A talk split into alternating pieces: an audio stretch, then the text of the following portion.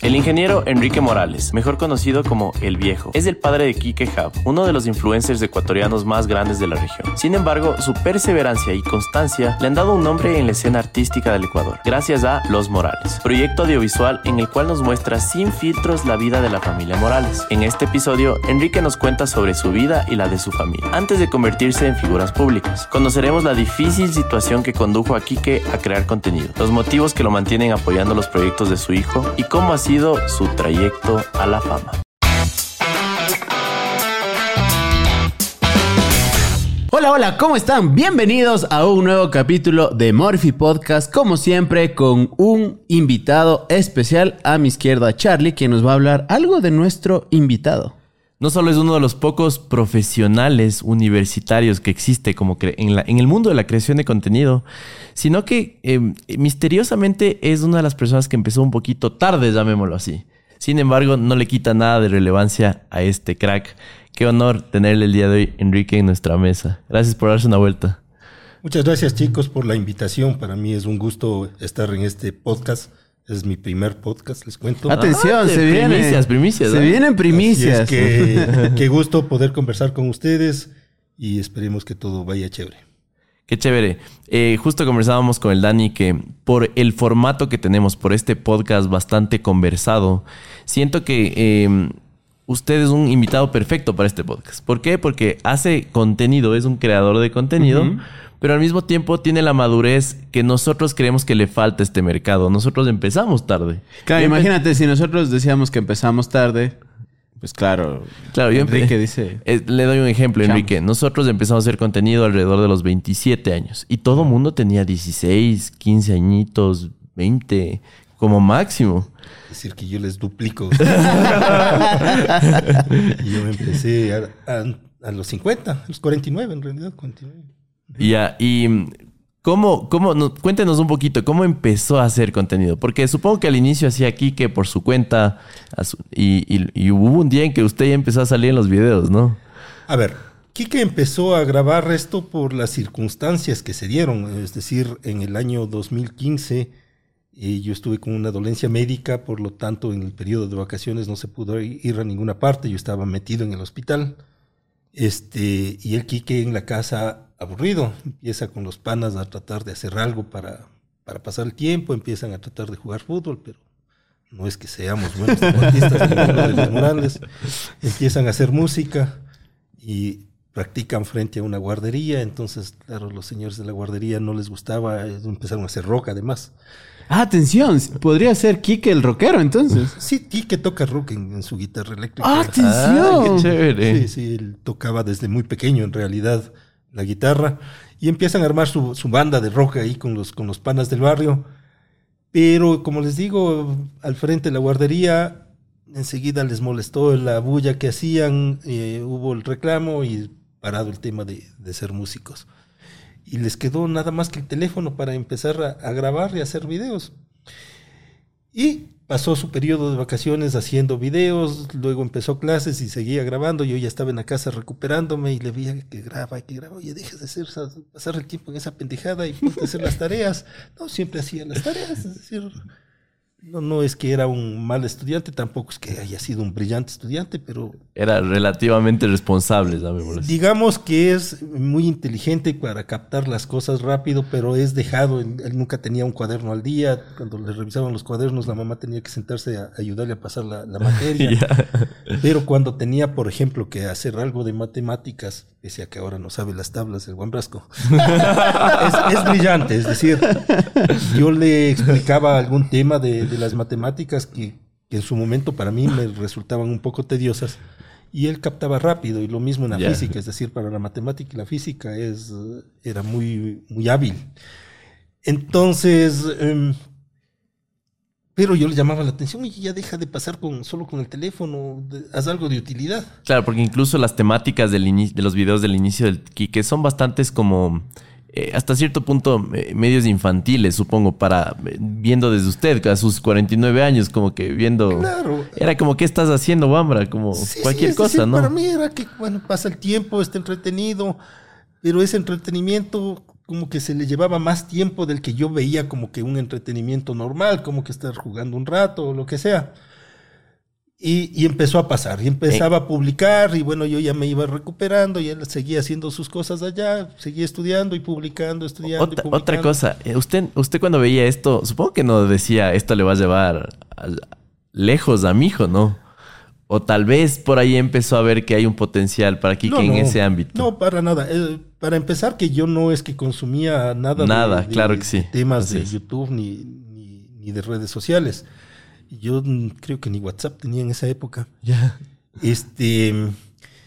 No, pues él se iba encaminando desde muy niño a ser ingeniero eléctrico, igual que, que el papá, y tenía las condiciones, las capacidades, le gustaba mucho la ingeniería, él iba desde, desde niño, niño a las obras conmigo, me acompañaba, él ya sabía leer planos, él ya sabía este, la- lo básico como para, para saber de una obra eléctrica de, de electrificación rural, de alumbrado público, y le gustaba. Entonces, como le gustaba eso, Todo apuntaba tenía- a eso, ¿no es tenía cierto? aptitudes de física, de matemáticas, entonces sí, yo se le veía como que si tú quieres hacer eso, nunca le forcé a que, se, a que él en su mente diga voy a ser ingeniero eléctrico. Más bien yo le ponía, mira lo difícil que es ir a una obra donde que te mueres de frío, te mueres de hambre, porque nos tocaba y le llevaba a esas obras que, que había que entrar a, a caballo o caminando y todo eso. Y no, que, que sí me gusta y que voy a ser ingeniero, entonces chévere. Si te gusta, veo que tienes aptitudes, en buena hora, vamos por ahí.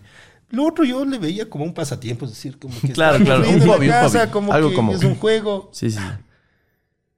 Este, después de eso empieza a, a meterse más tiempo en este tema de estar grabando. Yo simplemente le veía, ¿cómo vas en, en notas? No, sí voy bien en notas. Los cuadernos, no, no tengo cuadernos, pero voy bien en notas. Bueno, a mí tampoco me interesaba que tenga los cuadernos con carátula, con que sepa, con que en su cabeza esté los conocimientos, con conocimiento. que tenga el razonamiento lógico para resolver problemas. Eso es lo que cuenta. Ah, bueno, no, dale, no pasa nada. Y, y así fue todo el año escolar, ese que el año 2015, 2016 ya.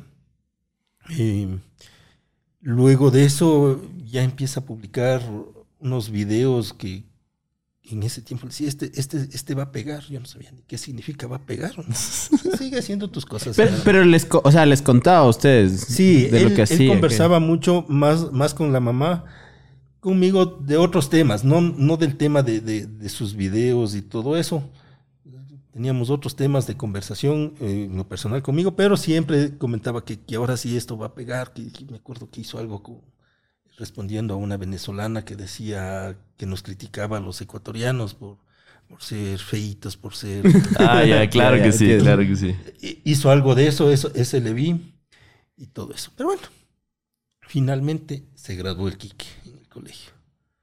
Y cuando se graduó el Quique en el colegio, claro, no le dieron el diploma por ser el mejor egresado ni, ni nada de eso, pero le dieron un- una mención honorífica por ser un creador de contenido y por hacer quedar bien al, al Manuela Cañizares. Él se graduó en el Manuela Cañizares y recibió. Bueno, que te hayan reconocido por eso, está chévere, ¿no? Claro, usted no se esperaba ese reconocimiento. No, no, Para no, no nada. lo esperaba. Yo fui a la, a la ceremonia de graduación, que, que, que chévere que mi hijo ya se gradúa del colegio. Y sabía que no estaba dentro de los primeros, que no era abanderado, que no era, que no iba a recibir un diploma por, por ser el mejor regresado, pero recibió este diploma que, que, que era un reconocimiento a su trabajo que había hecho en el último año, en su sexto curso de, de colegio. Y me pareció chévere, ¿no? En Morphy Podcast estamos buscando marcas que al igual que nosotros les interese contar historias positivas. Así que, si deseas más información, puedes escribir un mail a pmoncayo.morphy.tech. Pero, pero solo ahí me entra la duda. Entonces, antes de eso es como...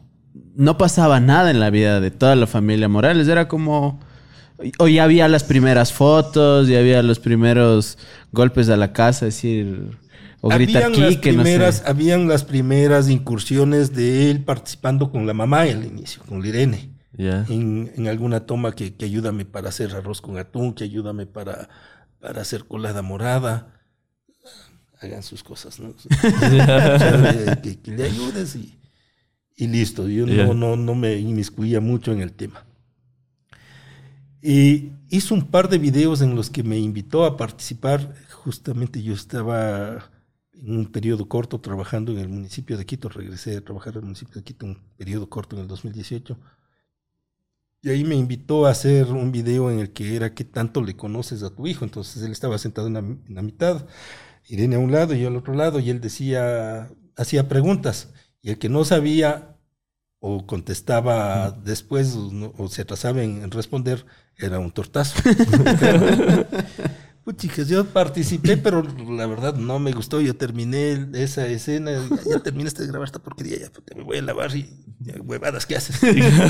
y, y, y listo. ese creo que fue el primero, el primer video en el que me invitó a participar y que yo acce- accedía a participar. Yo llegaba de la oficina, no, no internado, pero estaba recién llegado a la oficina y me invitó y hicimos eso. Luego ya había, creo que terminado de esa etapa corta de, de trabajo que tuve ahí. Y igual nos invitó a un video, igual a Irene y a mí, donde que era verdad o shot. Entonces igual, ¿A usted sí le gusta pegarse los traguitos de vez en cuando? no mucho, pero no, no es que me disguste. Es decir, Ya, yo sí, exacto, sí le- sí le me acepto pego un, un whiskycito, sí me pego un traguito, pero no soy semanero, eso Sí, sí, sí. ya con los años ya no se puede seguir y el ese físico ritmo. no es el mismo. Claro. pero- Whiskycito. Pero, yo como politécnico evidentemente soy buen Ah. Normal, requisito. supuesto. Claro, eso es como antes de graduarte. A ver, venga, venga. Sí, no, no, por supuesto, sí. Whis- Le, le gusta el whiskycito. Me gusta el whisky, sí. Chévere, chévere.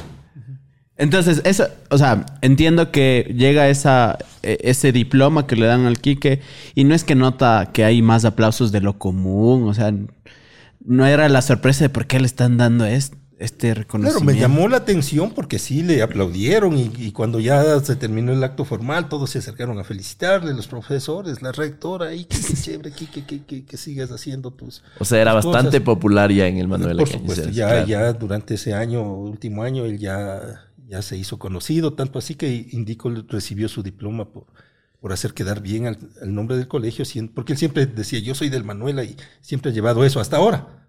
Hasta Sí, ahora sí. Que, que- que yo soy del Manuela y que eh, cuando puede nombrar a su colegio lo nombra y lo nombra con cariño. Y en ese tiempo también, entonces claro, eso valoraron los, las autoridades del colegio y le dieron ese reconocimiento. Entonces ese fue el segundo video que, que se hizo. Ese ya lo disfruté un poquito más, pero bueno, ya, ya te acompañé, ya listo, acabamos de eso, ya, se acabó la, la payasada y, y listo. Después de eso se le ocurrió hacer, eh, empezó el periodo de vacaciones y se le ocurrió hacer el segmento de Conociendo el Ecuador con el CUI, Ya. ¿ya? que era viajar en familia a distintos, a Distintos lugares. Ya. turísticos. Ajá. Y claro, hicimos muy poco porque solo se puede hacer mientras están de vacaciones el David, pues no. David empieza clases, el Kike empieza clases y, y hasta ahí llegó la... Da- David es el, el hermano de. Quique, su, su hijo, el Tíboros, exacto. Ya. Así es. Entonces ahí nos fuimos ah, aquí al Centro Histórico de Quito, luego nos fuimos al Quilotoa y nos fuimos a Esmeraldas, a Las Peñas, a tratar de reactivar la, la economía luego del terremoto, luego de, del tema este del secuestro de los periodistas y todo eso. La parte norte de Esmeraldas quedó muy, muy afectada. Sin embargo, fuimos y creo que hicimos lo mejor posible. Entonces hicimos esos capítulos, también nos fuimos a Baños, me parece. Y, y ya se terminó esa parte de ahí. ¿Cómo, ¿Cómo se sintió? ¿Cómo fue esta ex- experiencia? Porque fue una especie de blog, ¿no? Como que documentaron cómo fue el paseo para ustedes. Sí, bueno, para mí era, les estoy llevando y él iba grabando, iba preguntando algo, entonces me decía, eh, vamos a preguntar al Wikipedia y me preguntaba a mí algo que, él, que él no conocía o, o, por ejemplo, en qué provincia estamos, que, que ciertos datos que evidentemente yo conocía por, por haber hecho obras por ese sector, toda la parte norte de Esmeraldas, yo hice mi último proyecto de ingeniería eléctrica en el área de distribución fue el alumbrado público de la entrada a San Lorenzo y a Mataje. Atención. Entonces conocía todo, todo ese sector. Ya, ya, ya. Igual Cotopaxi, trabajé mucho tiempo allá, soy de Cotopaxi, soy latacuneño, entonces, y algo se va conociendo, ¿no? Con Claro. los años ya se va conociendo algo, entonces él iba preguntando y dice, preguntemos a Wikipedia, pa, y me ponía ahí, yo le daba la explicación mientras manejaba. En el Quilotoa me acuerdo que me retó, dice, a ver, métete a, nadar ahí en la laguna. Digo, no, esto es lo que no tengo ropa, no traje ropa para, para nadar. No, que métete, no, que no. Después me dice, le digo, verás, si es que yo no voy a salir de aquí mojado. Es que yo me meto, pero tú me das luego tu boxer para seco para, para salir. Si, si, es así, ya perfecto, listo. Y el reto cumplido, yo disfruté de nadar en el Quilotoa, me, me encanta, el, no, no me afecta mucho el frío. Ah, ya. Y además ya una vez adentro no es que hace viento como, como es arriba del Quilotoa. Exacto. No se llega abajo cansado de la, de la bajada, no tanto como subir. Y estaba rico el clima, entonces dije, vamos, si me das la ropa seca para salir, yo lo que no quiero es salir mojado. Así es que al agua me metí a nadar y todo eso, y todo eso él iba grabando. Y claro, eran cosas que novedosas, solo a un loco se le podía ocurrir lanzarse a, a nadar ese en, rato, en el Quilotoa. Por un reto. Por un reto y, y lo hicimos. Así, disfrutamos en, en familia. Eh, y, y, eso él iba grabando y, y, esos videos ya iban subiendo. Y claro, empezaban a ver a una familia donde que el, padre de familia se iba sumando a algo. Un padre de familia que antes no aparecía, que, que, estaba metido en otras cosas totalmente formales y todo, y empieza a ver a alguien que, que, que le lleva a los hijos, que, participa en este viaje de familia, que se va integrando por sus conocimientos, por, por hacer familia, por hacer algo, por compartir con, con, toda la familia, y que empieza a hacer ciertas cosas que, no se verían como que normales, ¿no? Meterse a, a nadar ahí. Así empezamos. Supongo que en este entonces ya usted se estaba familiarizando más con la cámara, ¿no? Como que ya no le, le molestaba tanto que, porque uno cuando filma estos vlogs, el que filma es como que de pronto nomás le meten la cámara ahí en la cara para que hable. Hasta ese momento no tanto, porque no, no era algo de, de actuación ni, ni, nada de eso, era simplemente, eh, como te digo, en el, un caso era el video de decir que tanto conoces a tu hijo, en el otro caso, verdad o shot. Y en el otro yo iba manejando, iba haciendo las cosas normales. Que iba haciendo usted mismo. Exactamente. Claro. Entonces, eh, era eso. No es que estaba actuando, estaba haciendo yeah. lo que lo normal. Entonces, hasta ahí no, no había mayor problema. Ya cuando tocaba actuar eh, y estar pendiente de la cámara y estar pendiente de la luz y que te digan, y eso está mal, y repite, y es, y es de nuevo.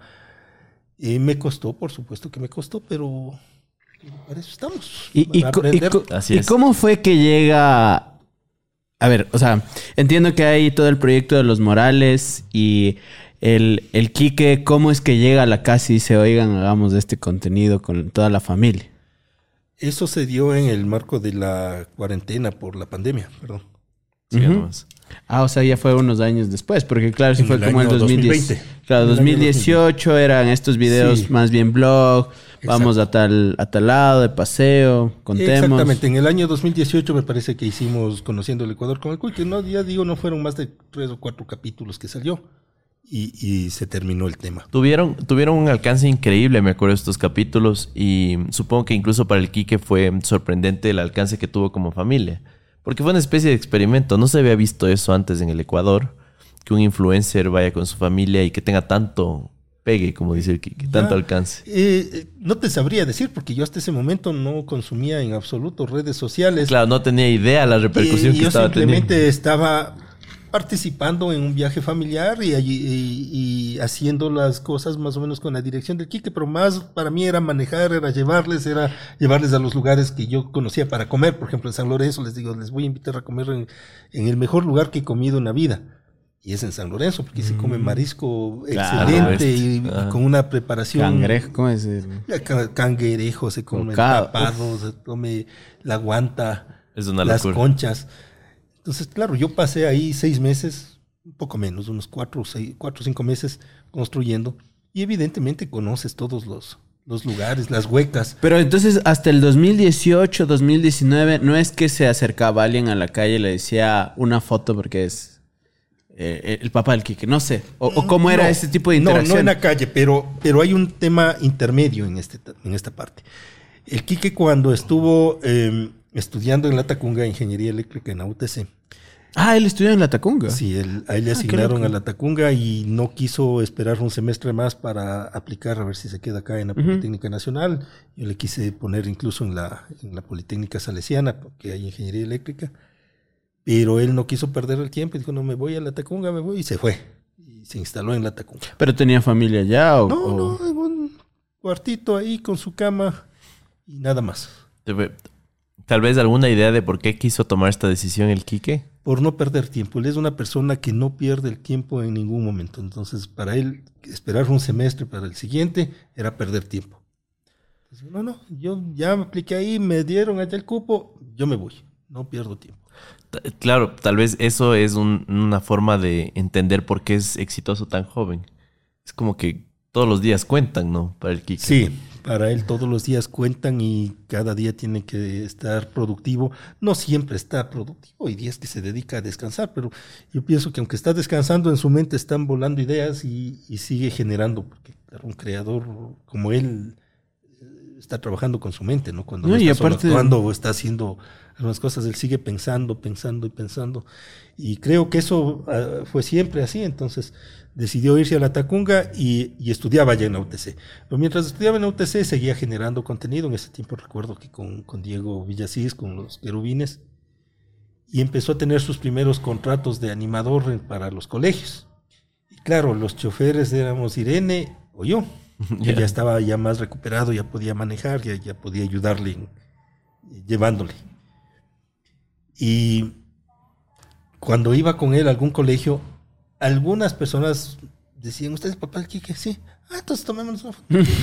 pero, pero era por la circunstancia que me veían llegar y ¿y usted quién es para el Quique? Yo soy el papá. Ah, tomémonos una foto. Tom- Nos tomamos una foto. Pero no porque seamos ya conocidos realmente, ¿no? Sino porque ya vinculaban, ah, tú eres el papá del Quique, sí, que estaba esperando ahí a que termine su, su show para regresarle a casa o regresarle a la universidad, según corresponda. Y, y los chicos ya me veían. Y pasaba casi en todos los colegios que íbamos. Había uno o dos que, que decían, ¿Y, y tú quién eres? ¿Para qué eres para? "No, Yo soy el papá. Ah, regálame una foto. Claro, paga una foto. Claro, eran fotos como dice usted, por las circunstancias. Exacto, por las circunstancias y porque... Claro, como el combo así. Ya me tomé la foto con el Kike, vamos. a ver sí. quién es usted, el papá, venga, venga. Eh, Sí. una foto también con usted. Ajá. Solía pasar cuando estábamos en los colegios. Ya, qué chévere. Em, algo que le iba a decir es, ¿de quién sacó esta habilidad usted cree de ser resiliente, de ser tan constante y disciplinado? ¿Del, del viejo, de usted o de la Irene? ¿Quién es más así en la familia? De, el Quique Serracín. Ajá. Bueno, el Quique tiene una, una etapa de su primera infancia muy marcada por la presencia de su abuelo, por mi padre. Ah, ya. ¿sí? Eh, yo en ese tiempo trabajaba muy duro, estaba en obras y claro, a la casa llegaba a los 15 días o al fin de semana y llegaba a seguir trabajando porque las obras son muy exigentes, hay plazos que cumplir, si no te cae la multa. Entonces era un ritmo de trabajo fuerte. Fuerte. Y claro, yo no compartí mucho la, la niñez, la infancia del Quique, la adolescencia del Quique, pero estuvo siempre mi padre ahí.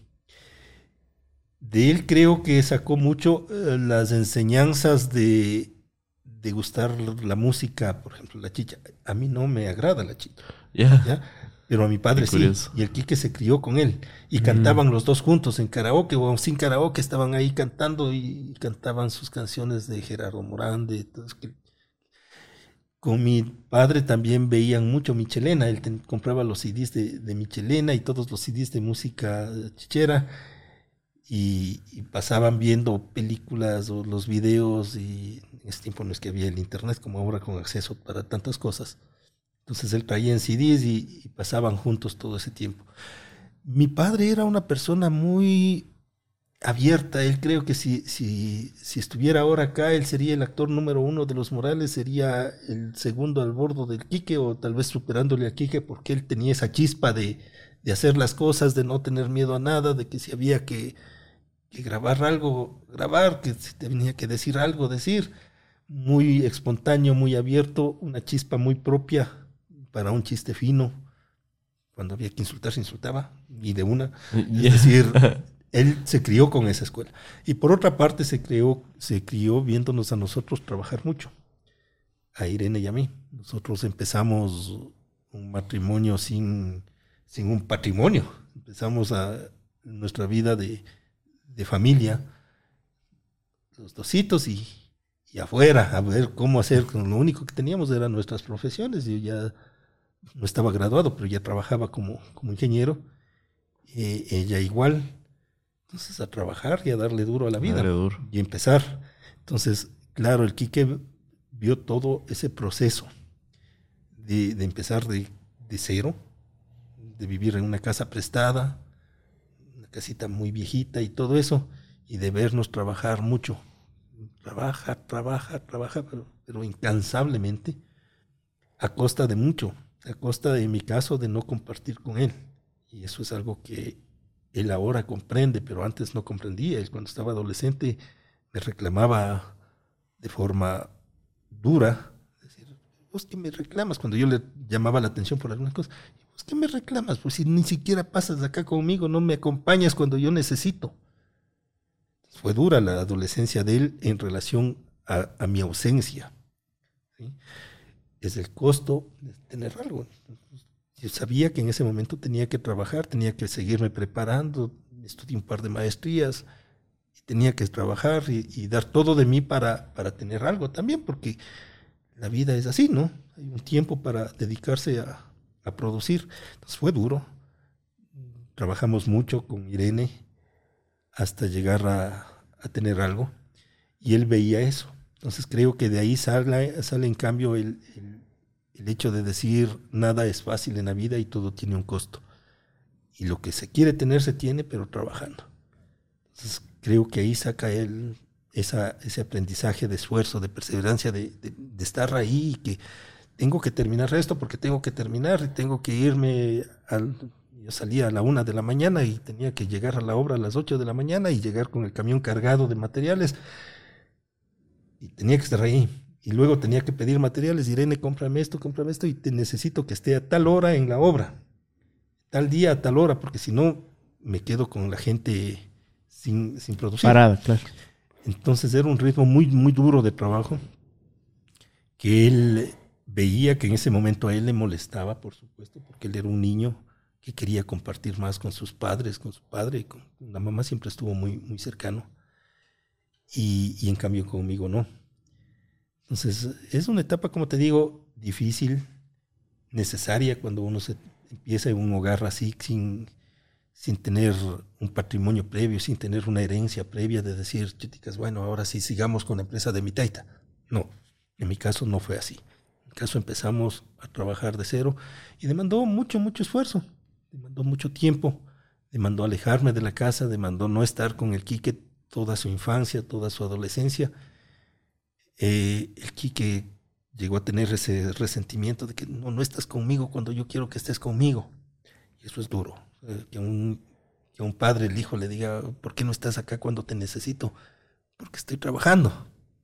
Sí, pero solo pasas trabajando. Sí, pero es que ya me metí a trabajar. Son cosas que, que duelen. Ese momento duele.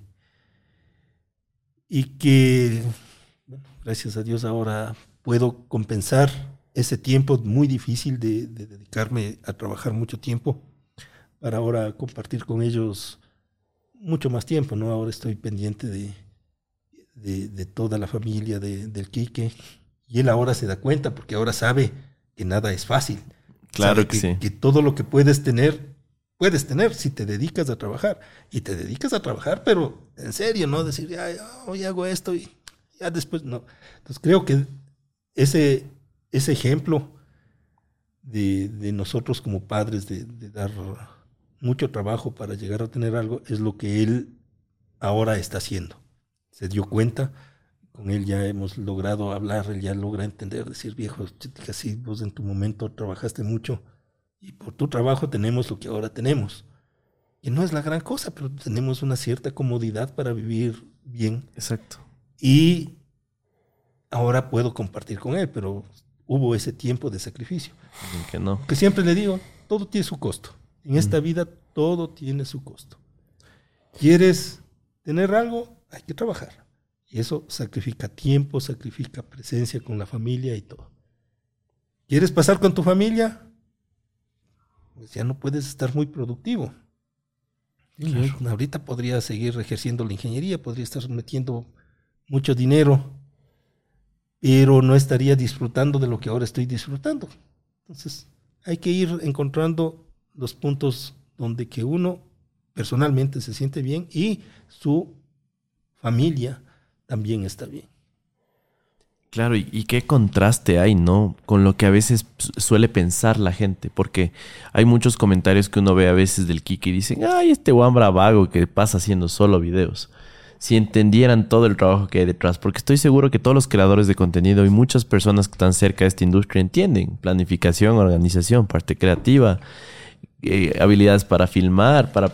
Es tantas cualidades que uno necesita tanto trabajo que estoy seguro que usted también ya, entiende mucho de esto. Claro, al inicio yo le decía, oye, ¿cómo pierdes el tiempo? Pasa solo en esa pendejada. claro, claro, es que al inicio cuando te estoy comentando, cuando él se pasaba con su telefonito ahí grabando y, y se reunía con sus amigos a, escribir sus, guiones, a, sacar sus ideas y luego a grabar y luego se encerraba a, editar, porque él mismo editaba, él mismo hacía todo eso. Y yo le veía, pues, ¿cómo pierdes el tiempo en esa pendejada? Pero no, en, la realidad, y claro, los comentarios son muchísimos y diversos, ¿no? Perdón, poca gente sabe todo el trabajo que está detrás de, lo que están viendo en, un video de 5, 10, 15 minutos. Hay una cantidad de trabajo impresionante. Entonces, sí, pues el, el Quique se dedica a eso y lo hace bien y, y, demanda mucho esfuerzo, ¿no? Mucho esfuerzo. Una cosa es decir, bueno, para todos están las herramientas disponibles y además son gratis. YouTube está ahí y está gratis. Facebook está ahí y está gratis. ¿Por qué no se ponen a hacer? Es decir, eh, ver a alguien exitoso, sí, chévere. Uh, felicitar al que es exitoso, eso viene de, un, de un corazón bueno, ¿no es cierto? Es decir, que le vaya bien mientras esté haciendo las cosas bien, no haga daño a nadie, que le vaya bien. Eso deseamos a todos. Pero en decir, ah, si pasan, son vagos, a mí también me escriben en, los videos, viejo vago, dedícate a trabajar, tarea de vagos. Eh, chévere, o sea. Ya he aprendido a lidiar con eso también, ¿no? Sí, el otro día vi un video que le respondió a usted tiene creo un hater. Sí, tengo. Que invierte más tiempo en comentarles que ustedes en hacer los videos, creo.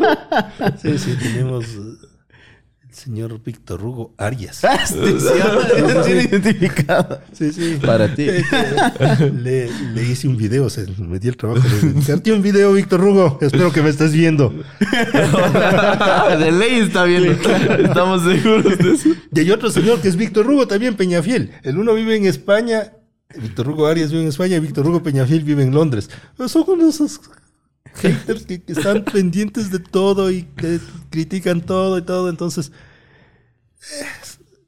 amerito que le dé una respuesta amable, porque creo que nunca le, mm. le, falté al respeto, ni es mi estilo hacerlo, por supuesto. Pero explicarle, ¿no? Que, si no le gusta, no nos vea, pero si nos sigue viendo en buena hora y si nos comenta mejor, porque luego tengo un montón de comentarios que le mandan a la mierda al pana. pero, pero ese, a ver, a mí uno, y, y el Carlos no me va a dejar mentir a veces estamos viajando a algún lado y me pongo a ver el Facebook de Murphy. Yo no entro al Facebook normalmente de Murphy porque sé que en YouTube ya contesto todos los comentarios. Es más, si usted comenta aquí, yo lo respondo. En Facebook no, porque son muchos. O sea, tenemos más de dos millones de vistas en todos los videos y es difícil eso. Entonces, si nosotros tenemos eso, me imagino que ustedes tienen mucho más. Pero si hay algún hitos. Y en especial cuando a mí me dicen que no estoy preparado, cuando soy vago, ahí sí me, encanta responder a la gente y por eso también hacemos este tipo de contenido, porque la gente no sé qué, qué, qué tiene en su cabeza. Y primero el tema de vago, no es así. O sea, para poder grabar, para poder crear esta pieza de contenido, tenemos un trabajo de preproducción, producción, postproducción, que estar eh, pendiente de los invitados, estar viendo cámaras y detrás de equipo de Morphy por lo menos hay nueve personas. En el caso de los Morales hay muchas más personas entre todas las piezas de contenido. Y claro, lo que usted dice ahí, Enrique. Si quieres hacerlo, no, si quieren hacerlo, háganlo, pero la mayoría de gente se dedica las, ahí Las herramientas están ahí, el YouTube y el Facebook son gratuitos y todos tienen su teléfono, entonces lo pueden hacer.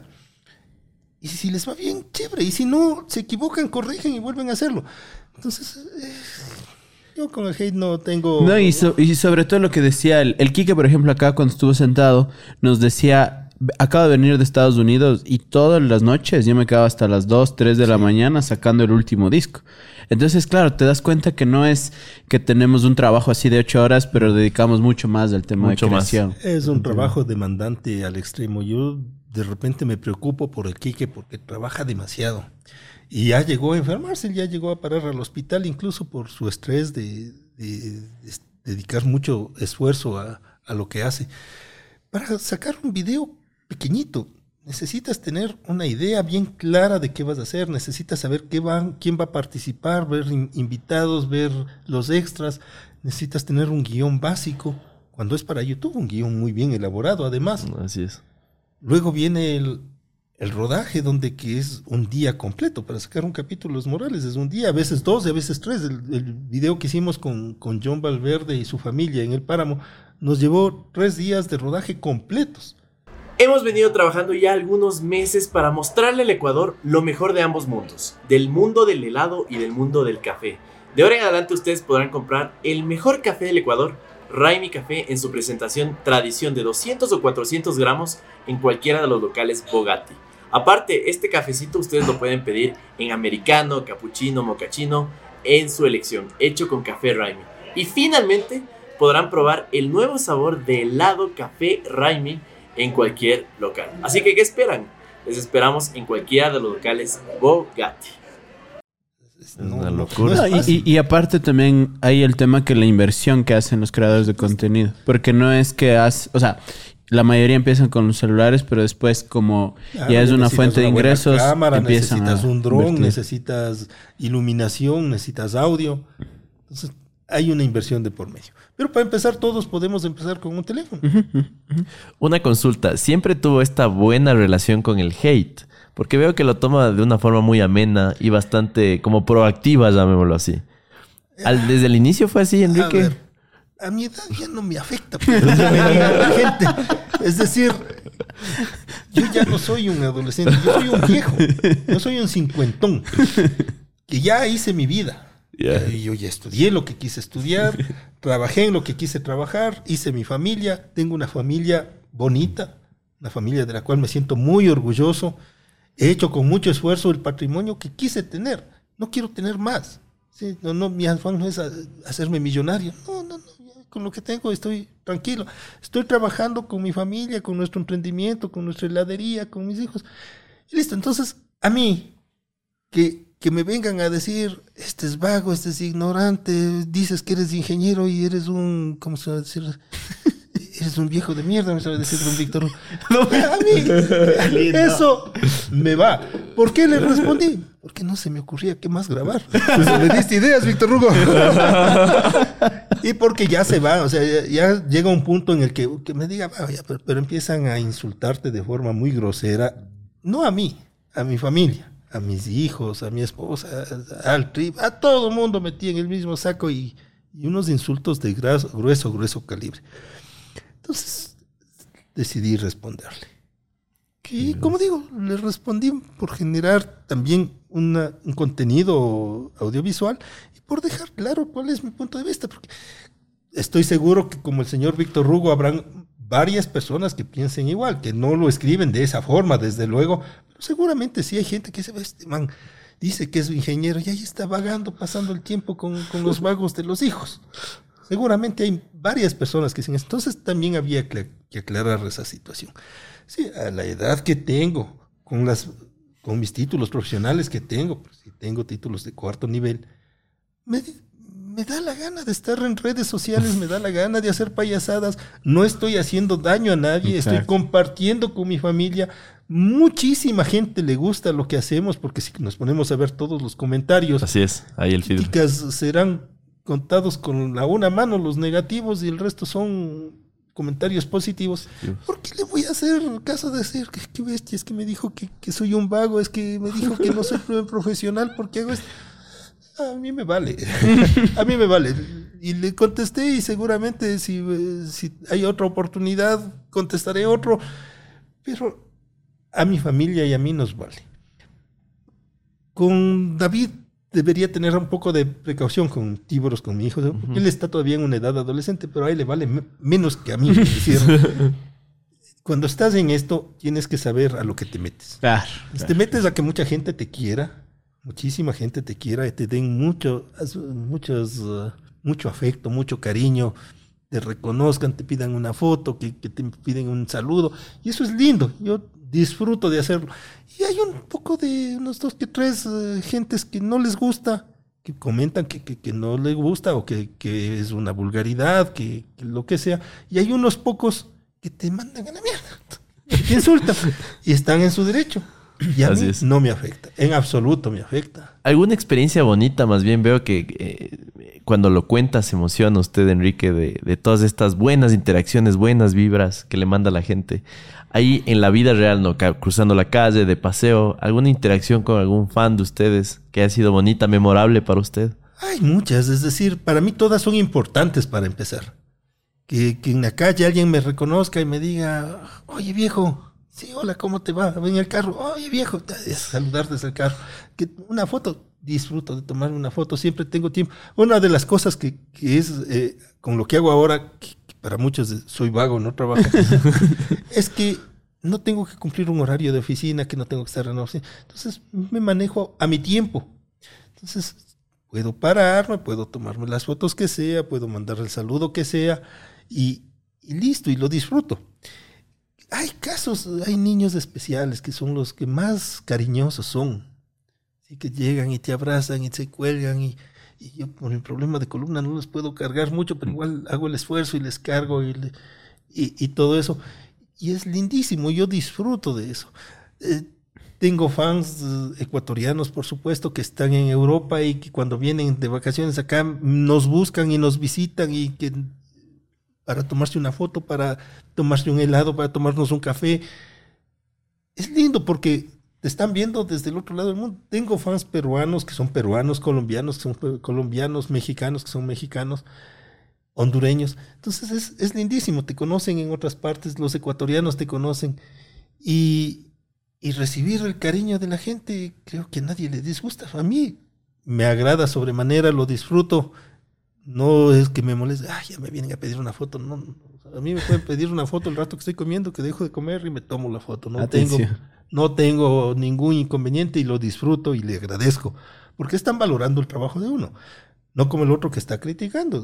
Igual nos está viendo, por supuesto. Pero, Y, pero y estamos Enrique, recibiendo cariño. acabamos de grabar, de hecho, hace pocas semanas, un capítulo con el Nick, Nick que fuera TV, a quien le mando un saludo y un abrazo. Él nos contaba que su mamá tiene una tienda de abarrotes y ahí está su casa. Y que una vez, por pedirle el baño, se metieron a su casa. O sea, entraron por la tienda de abarrotes, se metieron a su casa, pero se metieron y le vieron al Nick ahí por poco y querían como tomarse una foto. No han tenido, ahora que su casa es tan pública, que todo el mundo creo que si pone en Google Maps, ya debe saber cómo llegar. Sale ¿No han ahí tenido hasta este los tipo reviews de... la casa, creo yo. ¿No han tenido algún tipo de estas experiencias así como medio incómodas o graciosas Hay, tal hay vez? gente que llega a, a la casa, tocan el timbre y lo primero, está el Quique. No, el Quique ya no vive acá cuando no están. Ah, pero ha estado usted el viejo y ahí está, sale el Washington a, a la puerta, y ahí el Washington y, y la foto. y la- con mil gustos. o sea, Date cuenta, se dieron el viaje de ir a la, a la Merced, que no está cerca, porque no es gente de la Merced. Los de la Merced ya crecimos Ah, juntos, ya nos. Yo, yo voy todos los días, camino por ahí, voy a la tienda, salgo a caminar en la tarde, saludo con todos mis vecinos. Cuando hay que ayudar a algún vecino, voy a ayudarle con las plantas, a lo que sea, o vienen a ayudarme a mí. Entonces es una, una familiaridad de, de vecinos, de, de haber crecido ahí. Yo, yo no soy de la Merced, nacido ahí, pero vivo ahí desde que tengo cuatro años, es decir, toda la vida. Ah, wow. ¿Ya? Y, y que vaya una persona que se dé el trabajo de ir a buscarte en la casa. Se arriesga a llegar a la casa, a tocar un timbre, yo tal vez no lo haría. Porque me diera miedo, porque me voy a ir tan lejos por ver por verle al viejo. No, pero esa gente lo hace. Entonces yo le abro la puerta, entramos, se toman las fotos con, con los perritos, con el Washington, con la longuita. Si está el David, baja el David para la foto. Si está la Irene, la Irene. Nos tomamos las fotos y no pasa nada. Y gracias más bien porque es, una muestra de cariño y del esfuerzo que hacen los seguidores por, por irnos a conocer. Ah, hay que tener un poco de precaución por el tema de seguridad ahora, pero en la Merced es más tranquila la situación, nos cuidamos entre todos, entonces estoy seguro que si algo llegara a pasar, basta con que diga auxilio vecino, vendrán los vecinos a, a verme. O sea, tienen... Y, y solo, solo esto, porque. Y tienen tan buena relación. Eso, justo. Que el Quique, cuando, cu- cuando cumple el un millón de seguidores, va y le celebra con el vecino. O sea, cuando tiene la placa del millón, no sé si, si saben bien esa historia. No, no. O sea, se supone que, que, que el Quique le iba a dedicar la placa de un millón y cuando dice llegamos a un millón, sale de su casa y se va con el vecino. Y pensé que, pensé que lo tenían ahí. Mm, no, Entonces no, entiendo que en la. Mercedes hay una bu- muy buena Hay relación. una Eso. muy buena relación, es un pueblito hermoso, una parroquia de Quito, pero todavía se vive la vida de pueblo, donde que nos conocemos con todos los vecinos, nos ah, saludamos, nos estamos pendientes de los vecinos, la vecina de la tienda, la vecina de las salchipapas, eh, y todos estamos pendientes y, y se vive esa armonía. ¿sí? Chuta, y me dijo que la Bessie recién justo creo que había fallecido, algo así. Sí, la vecina de las salchipapas, doña Laurita, eh, el COVID la, la llevó, lamentablemente. Que están los hijos atendiendo todavía, las salchis todavía están ahí, las, las papipollos son ahí, salchipapas, papipollos, seco de carne, caldo de gallinas, hay un montón de... Menú a lo bestia. Sí, sí, sí, pero lamentablemente la, la vecina falleció con el COVID. Qué vaina. ¿Cuál- ¿Cuáles son los parámetros de éxito para usted, Enrique? Porque hemos hablado bastante de a su edad, con lo que ha logrado, Sí, sí, lo sí. que dice la gente. Verás, hay muchas cosas que uno puede hacer, que tiene que hacer, hay que conjugar las cosas. Pero finalmente yo a la, a la edad que ahora tengo y después de haber hecho de todo un poco, creo que el principal éxito es ser feliz. Creo que eso vale más que cualquier otra cosa. Ser feliz, no hacer daño a nadie, disfrutar la vida, compartir con, la gente que quieres, estar cerca a tu familia. Eso es el éxito, la felicidad. Ah, para llegar a eso hubo que sacrificar muchas cosas, sí, cierto, en su momento. Yo no estuve mucho tiempo con mi familia, me dediqué a trabajar mucho porque había que hacer algo, había que generar algo de algo de patrimonio, pues, Así ¿no? y eso y eso cuesta y eso y eso me hubiese gustado compartir con el Quique lo que comparto ahora con el Tíboros. Eso, me, me hubiese gustado muchísimo estar con el Quique. Con el Quique, cuando era muy pequeñito él, yo llegaba de la oficina, en ese tiempo todavía no construía, sino que trabajaba en oficina. Y él me esperaba, y yo llegaba tarde, porque siempre estuve en trabajos operativos, en la parte de transporte, y el transporte trabaja día y noche, entonces, y la operación es día y noche, entonces no, no, no es que nunca tuve un horario de decir entro a las 8 y salgo a las 5, jamás. Yo empezaba a trabajar 5 de la mañana, 4 de la mañana, y a veces 12 de la noche, 1 de la mañana, pero procuraba llegar cuando todavía él esté despierto. Él me esperaba. Y claro, llegábamos y ese rato nos poníamos a jugar, a arreglar sus carritos, me ponía de mecánico, de... Y, y jugábamos. Pero claro, me hubiese gustado muchísimo más compartir más tiempo con él, como ahora estoy compartiendo con David. Con David pasamos mucho tiempo juntos, disfrutamos de muchas cosas en conjunto y uno se va haciendo al hijo como, como uno se quiere verle, ¿no? Por ejemplo, con él escuchamos música, vemos algún video que nos interesa, con Quique no. Entonces, finalmente el éxito es llegar a conjugar esas cosas. Hay que sacrificar, sí. Yo sacrifiqué no pasar con, con Quique mucho tiempo para tener algo, pero llega el momento en el que en cambio ya tengo algo a disfrutar, a compartir, a compensar ese tiempo que no pude estar con, con el Quique, que me duele mucho no haberlo, haber estado con él. Y ahora poder estar juntos. Ahora el Quique es el ocupado. Él es el que- claro, es que ahora él por sus ocupaciones eh, nos visita de repente un par de días a la semana, a veces menos, otras veces pasa unos tres, cuatro días en casa. Pero y yo le comprendo porque él está haciendo su patrimonio ahora, él es el momento de trabajar y tiene que trabajar. Más bien hay que estar pendiente y no trabajes mucho porque te vas a enfermar.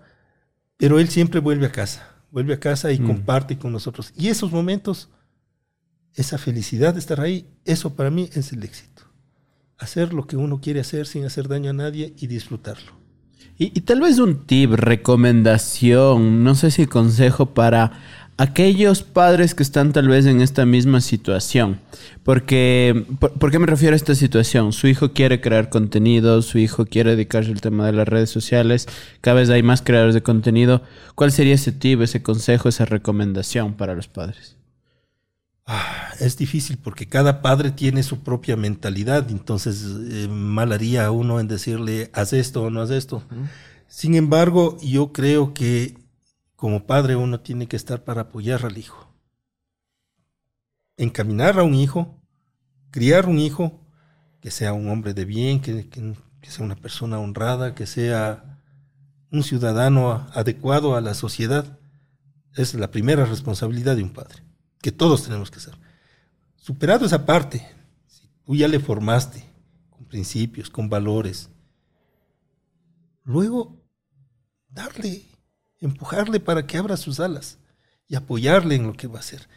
Entonces, eh, cuando el Quique decidió dejar la ingeniería eléctrica para dedicarse a, generar contenido, a mí por supuesto que me dolió, porque yo le veía a él ya como la continuación mía, como que él va a ser el siguiente ingeniero y vamos a tener una empresa más grande de ingeniería y vamos a construir más. Y claro, él ya era parte de mi, de mi staff de técnicos, entonces decía, mientras tú terminas la, carrera, tú ya vas a ganar experiencia real porque vas a estar acá haciendo los proyectos conmigo, te gradúas y vas a tener ya seis años de, experiencia, y vas a poder aplicar a cualquier proyecto importante, ya más grandes de lo, que yo no tuve, porque tuve que ganarme la experiencia poquito a poquito, poquito a poquito. Entonces, claro, a mí me, me afectó, me dolió que, él diga, ya no voy a ser ingeniero eléctrico tenía ahí una opción, decir, no te haces ingeniero eléctrico y te haces ingeniero eléctrico y si no, ahí queda, verás lo que tú hagas y, allá vos. Podría ser una opción. Que mm, nunca pasó realmente esa opción por mi mente, sino decirle, hijo, ¿estás seguro? Y él me dio razones. Y, conversamos, ¿no? Conversamos, porque no, no es que llegó a decir, y hay que esa pendejada de ingeniería. No, no, no.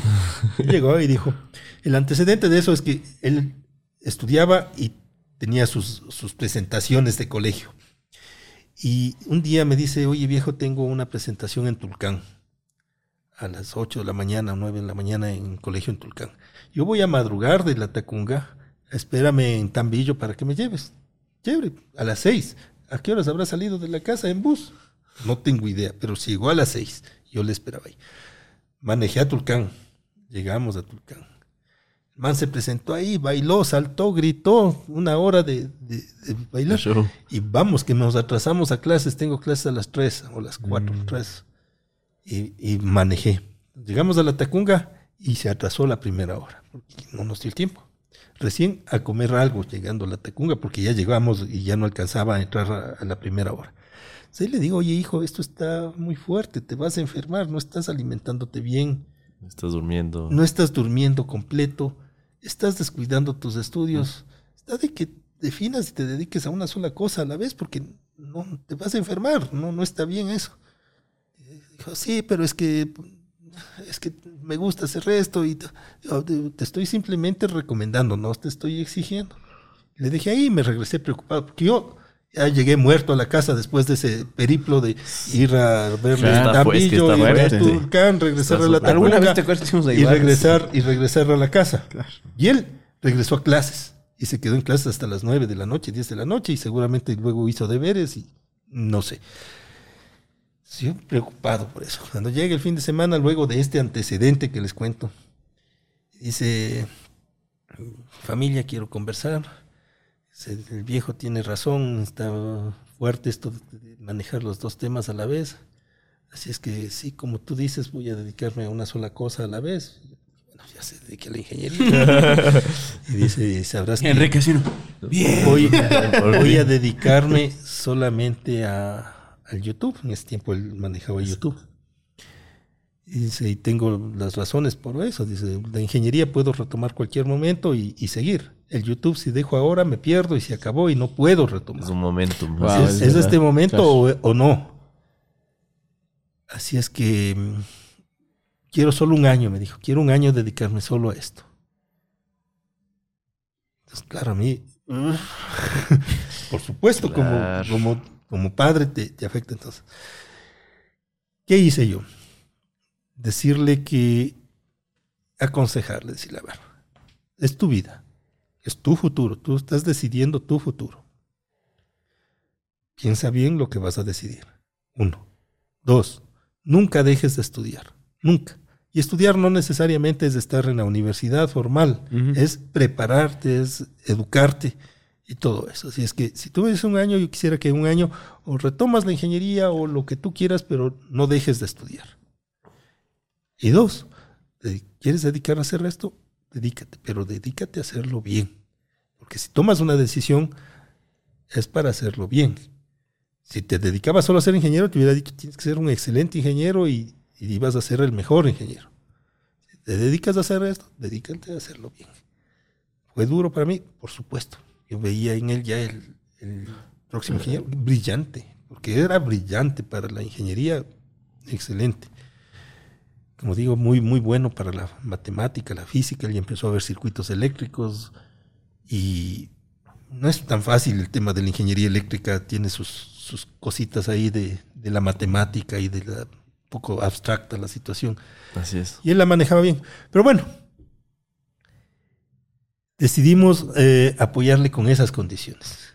Entonces, ¿qué le diría yo a un padre de familia? Apoyarle, ponerle metas al chico. Lo más importante que se haya formado bien, que no se vaya a desviar. Que ya deja una carrera o dice voy a ser músico, voy a ser creador de contenido. Sí, Mientras lo hagas bien, mientras no hagas daño a nadie, mientras sigas siendo una persona honesta, honrada, un hombre de bien, un ciudadano acorde a la sociedad, dele, apoyarle. fue el primer apoyo. Ya, dale, con estas condiciones. Vuelves a estudiar, te dedicas a hacerlo bien, lo que quieras hacer, y vamos, adelante. Entonces, creo que para eso estamos los padres formar a los hijos y apoyar en lo que ellos quieran hacer. Que lo ideal es la educación formal, sí, podría ser que sí. Yo, yo sería el primer contraejemplo de decir lo contrario, porque yo vengo de la formación académica final, un Politécnica, tercer nivel en la Politécnica, un título de cuarto nivel en la Católica de Quito, de ejercer mi profesión. Pero no necesariamente eso es lo que la sociedad necesita en primer lugar, no es lo que los chicos necesitan y no es donde que uno se puede desarrollar a satisfacción. En mi caso sí, yo ejercí la ingeniería, disfruté de hacer ingeniería. Si tengo oportunidad de volver a hacer, seguramente lo vuelvo a hacer, porque me gusta mucho hacerlo. Pero hay otras cosas. Hay, hay brillantes artistas plásticos, hay brillantes músicos. Deportistas. Hay brillantes deportistas y hay también generadores de contenido que, que sí son un aporte o que generan algo que, que, a la gente le gusta y que les va bien. Si de la mano a eso sigue estudiando, como el caso del Quique, que ya está por terminar su carrera, que ojalá ya termine, porque claro, se dedica tanto a su trabajo y todo que para él el estudio no está como prioridad, pero, pero siempre está pendiente dice, ¿cuándo el título? Esperábamos que este año parecería que no va a llegar, ya se acaba diciembre, pero espero que pronto ya llegue ese título. O sea, el Quique sigue estudiando su carrera. Ah, Está terminando su carrera de marketing digital. Pero a ver, solo, solo, solo hay algo para seguir en este tema de conversación. A ver, si yo tengo la posibilidad de contratarle al Quique como mi gerente de marketing o a un man con cuarto grado, con una maestría en donde quieras, en cualquier universidad del país, de cuarto nivel, ¿a quién le contrato yo? Yo le contrato al Kike, loco. O sea, yo también. No sé, entonces solo por eso para, para la porque el papá está al lado. No, no, no, por eso. Pero, pero fuera de porque me, fui a dar una charla en el Espollo de Riobamba y me hicieron esta pregunta. ¿Crees que hay que estudiar o crees que hay que crear contenido? Aparte de, de todas las vueltas que le di, el, el, tema final es, hay muchos creadores de contenido que tienen desarrollado un montón de habilidades más que cualquier profesional sin experiencia. Es que ahora se puede uno formar de forma eh, independiente, hay muchas herramientas que antes no habían, era difícil. Antes de ya educarse a distancia, con, que te lleguen los libros por correo y, y ponerte ya era, era difícil. Ahora no, pues ahora tienes acceso en línea a las mejores universidades, a las mejores bibliotecas y todo eso. Entonces hay muchas formas de aprender lo que yo quiero aprender. En lo que tú decías, al Quique le han invitado a dar charlas acá en Audla, en San Francisco, y el Quique sigue siendo el bachiller, que aún no tiene ni siquiera su, su titulito de tercer nivel. Entonces ahí está el, el del asunto. Es decir, si alguien es brillante en algo o, o quiere hacerlo, no necesariamente todos van a ser brillantes de entrada, pero si le juega, si da esfuerzo, si, si, si se pone a trabajar, le pone ganas, sí va a ser bueno. A lo mejor no llega a ser el mejor, porque ¿qué, qué es ser el mejor? Exactamente. Ser el mejor es algo absurdo, es algo que- que- que utópico. Si yo hago lo que quiero hacer y, y disfruto de hacerlo y soy feliz haciéndolo, ya soy el mejor. Y punto. Entonces, claro, eh, está estudiando, está aportando a la sociedad, porque además de generar contenido, él hace mucha labor social. No, y Y empresa y da trabajo a un montón hace de gente. empresa, genera empleo, que, que ahora eso, ¿quién genera empleo? De los profesionales que salimos de la universidad, ¿quién genera empleo? Solo el que hereda la empresa de papá y viene y... No, es difícil generar empleo. Así es. A mí, a mí me costó, yo me terminé la universidad, primero fui empleado público, luego fui empleado privado y finalmente fui empresario. Y tuve mi empresa de construcción y tuve mi, mi- mi staff de colaboradores y, y- y todo mi, mi- mi equipo de trabajo. Pero lleva un tiempo, pues no, no es que uno se termina la universidad y porque ya soy de tercer nivel o cuarto nivel, porque ahora hay doctorados, ya, ya voy a generar y voy a ser productivo a la sociedad, no solamente a mí, a la sociedad. Porque yo puedo, ya salgo de profesional y a buscar trabajo por un sueldo básico a lo mejor, que no está mal, ¿ya? Porque así se empieza.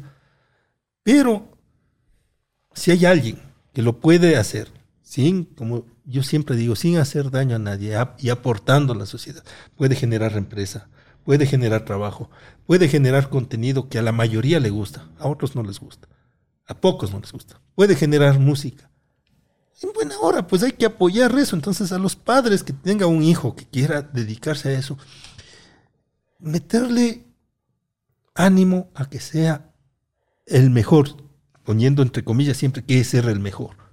El mejor es el que disfruta, el que es feliz haciéndolo. Y genera lo que necesita una sociedad, genera fuentes de trabajo, genera un aporte a la sociedad. ¿Qué más puedo Es pedir? que eh, es, es evidente el, qué tan importante es y qué tan legítima es la creación de contenido ahora, ¿no? El Kike es el mejor ejemplo. ¿Dónde está? Antes de conversar con usted, se, nos- se sentó con nosotros y estuvo en una gira por Europa y llegaba de una de Estados Unidos. Y toda la música que ha creado, la- las sonrisas que ha sacado a las personas, el entretenimiento que nos ha entregado, es una carrera legítima. Entonces creo que no hay mejor forma de mostrar ejemplos en la sociedad de que se puede y que funciona. Y, y que hay muchachos que siguen por la carrera formal y hay que felicitarles y hay que agradecerles porque siempre vamos a necesitar médicos, siempre vamos a necesitar ingenieros, abogados, economistas. Por supuesto que sí, y que les vaya bien y que la sociedad tiene que estar en capacidad de darles esa opción de formarse, que no hay. ¿Cuántas personas han aplicado ahora los cupos y no tienen acceso a la universidad pública? Y en pocos son los que tienen capacidad de pagarse una universidad privada.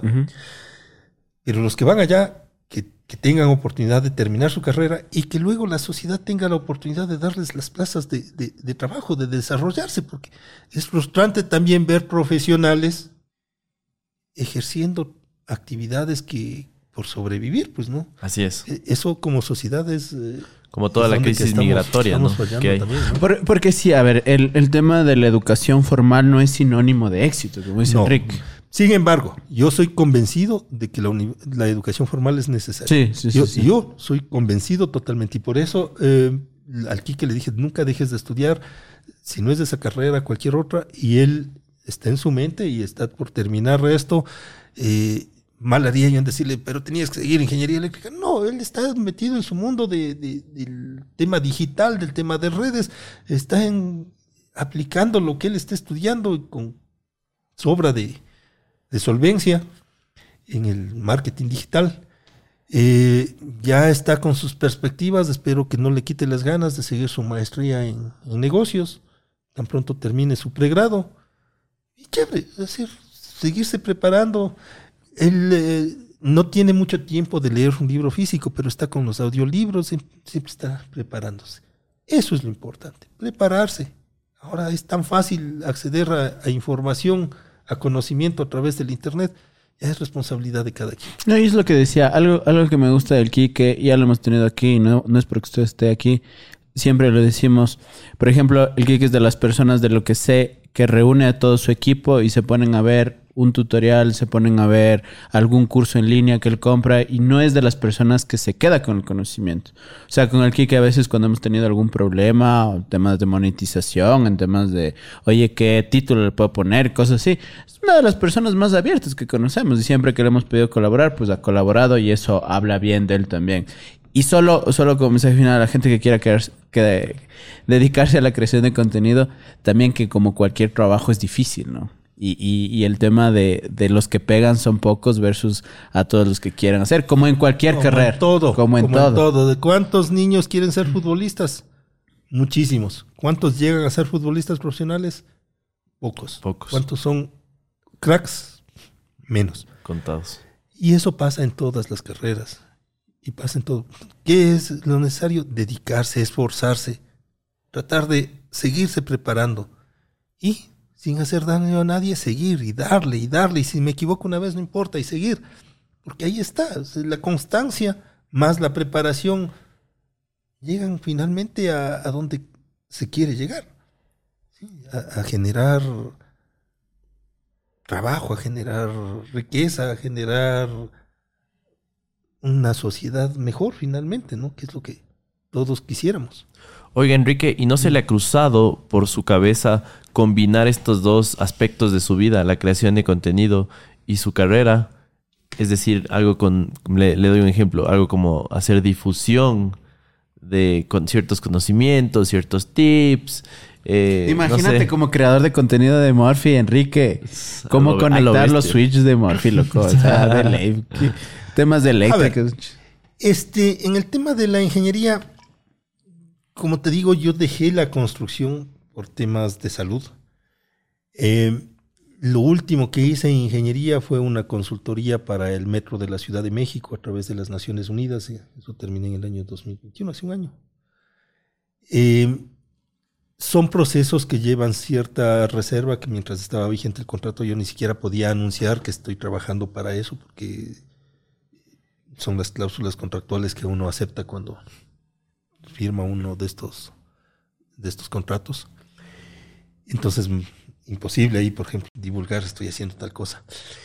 En el campo de la ingeniería eléctrica, si estuviera construyendo, a lo mejor sí hiciera. Sí hiciera, pero ya no estoy construyendo. Y ser teórico en la parte de la ingeniería, creo que hay muchos más tutoriales más a menos en YouTube que, que podrían hacerlo. Sin embargo, ¿qué me gusta siempre? Me, siempre me ha gustado enseñar.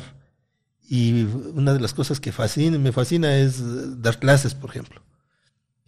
Y alguna vez pensé en generar algo de, de clases de matemáticas y física en línea con, con el viejo y al estilo del viejo.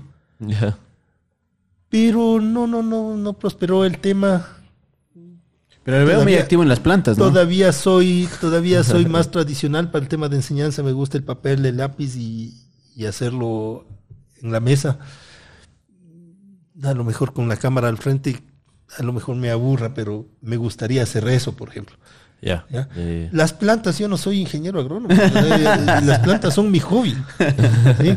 Y disfruto de hacerlo también. Y eso sí lo, lo muestro. Eh, Creo que el último video que hice es en- presentando todas mis plantas. He hecho algunos videos de cómo fumigo mis plantas, otros videos de cómo les podo. Eh, sí, sí he hecho algo de, de contenido en ese contexto. Más bien como hobby, porque eso es simplemente mi hobby, no, no es mi profesión. Mal podría meterme a decir, y para esta planta necesito un abono 10-30-10 porque el suelo dice que le falta nitrógeno. No, no, no, no es esa mi profesión. Yo voy a la prueba y error ahí en, ir aplicando los fertilizantes, en ir aplicando el control de plagas cuando hay que hacer control de plagas y echando a perder. Se aprende cuántas plantitas he matado intentando injertar hasta que finalmente puedo injertar. Entonces, así, así es, esa no es mi profesión, pero es un hobby que lo disfruto y que sí lo comparto con, con los seguidores eh, en, en ciertos videos que he hecho al respecto.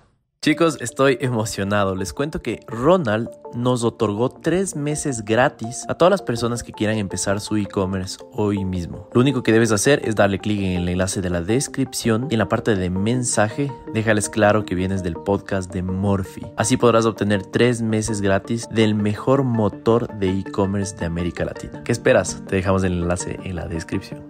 Ya, eh, otra, otra consulta. ¿Cuál, ¿Cuál es la percepción de, de Tami? Ahora que está, que está en su vida igual.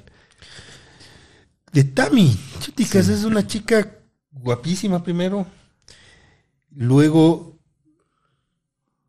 que se dedica a cuidar su cuerpo y a cuidarse ella, que eso no es fácil.